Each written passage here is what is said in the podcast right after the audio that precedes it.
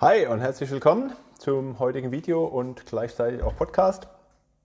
Heute möchte ich ähm, etwas zum Thema Müdigkeit erzählen. Und zwar, ähm, Müdigkeit ist in Verbindung mit Schilddrüsensymptomen, Schilddrüsenproblemen sehr, sehr häufig ein großes Thema. Das lese ich immer wieder, höre es auch immer wieder von meinen Klientinnen, zumindest ganz am Anfang beim Coaching. Ähm, dass Müdigkeit ähm, oft ein großes Problem ist. Ähm, ja, Müdigkeit kann natürlich sehr, sehr viele Ursachen haben. Klar, der Klassiker ist natürlich ein schlechter Schlaf, zu wenig Schlaf. Ähm, aber gerade wenn die Schilddrüse Probleme bereitet, ist das Thema Müdigkeit dann natürlich auch irgendwo im Zusammenhang zu sehen. Ähm, und zwar nicht unbedingt mit den Medikamenten. Klar, die können ja Nebenwirkungen haben.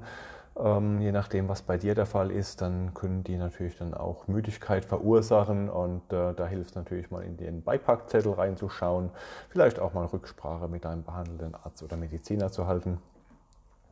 Ähm, Müdigkeit ist aber häufig ein Symptom, welches bedingt ist durch ähm, Nährstoffmangel, durch einen qualitativ schlechten Schlaf, aber primär auch ähm, durch Probleme der Leber. Ähm, gerade wenn du vielleicht häufig nachts zwischen zwei und drei aufwachst, kannst du mal beobachten, das ist so die typische Zeit, in der die Leber eigentlich recht aktiv ist. Wenn man sich so die Chronobiologie von uns Menschen anschaut, dann ist zwei bis drei Uhr so ein Zeitraum. Das gibt Hinweise, dass die Leber daran beteiligt ist. Ähm, aber auch wenn du um diese Zeit nicht aufwachst und einfach chronisch dich müde fühlst, kann die Leber damit beeinträchtigt sein. Eine chronisch äh, Fettleber ist ja ein großes Problem, nicht nur in Verbindung mit Alkohol.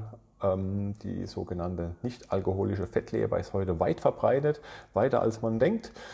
Ursache für eine solche nicht alkoholische Fettleber kann sein, dass du vielleicht ähm, Süßgetränke, Softdrinks konsumierst, kann sein, dass du sehr, sehr viel Obst konsumierst, kann aber auch sein, dass du sehr stark verarbeitete Lebensmittel über einen längeren Zeitraum zu dir nimmst, ähm, die vielleicht auch irgendwelche Zuckerarten, Fructose zugesetzt haben oder ähnliches.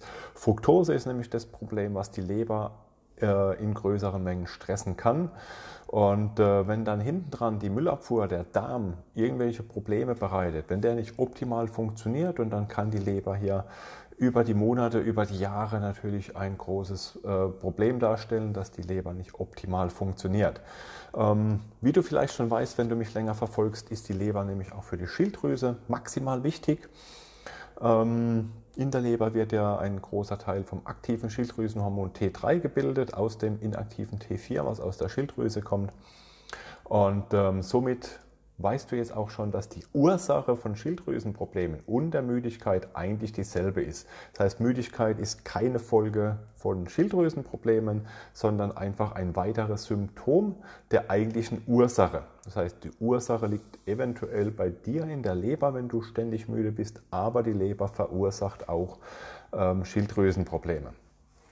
Okay, was kannst du jetzt tun, um deine Leber zu unterstützen? Zum einen ist es natürlich maximal wichtig, dass dein Darm optimal funktioniert. Ähm, das sind sehr, sehr viele Symptome, ständige Blähungen, Völlegefühl. Ähm, wenn du Unmengen an Klopapier brauchst zum Beispiel, das sind so kleine Symptome, woran du schon erkennen kannst, dass dein Darm nicht optimal funktioniert. Thema Leaky Gut, ein löchriger Darm ist heute leider weit verbreitet in vielen, vielen Ausprägungen von ganz leicht bis massiv, hatte ich schon alles. Ähm, da ist eine gute Mikronährstoffversorgung wichtig. Das heißt, du brauchst Vitamin A, du brauchst Vitamin D, du brauchst verschiedene B-Vitamine. Du brauchst aber natürlich auch ähm, Aminosäuren, das heißt die richtigen Eiweiße in der optimalen Menge, um hier die Darmschleimhaut aufzubauen, zu erhalten. Und das Ganze kombiniert mit ähm, Probiotika, das heißt, ähm, Du musst schauen, dass die richtigen Bakterienstämme in deinem Darm vorhanden sind. Wenn du das nicht, wenn du dir nicht sicher bist, kannst du das eventuell mal über einen Labortest analysieren lassen. Du kannst aber auch äh, einfach mal Probiotika in verschiedenen Kombinationen immer mal nehmen.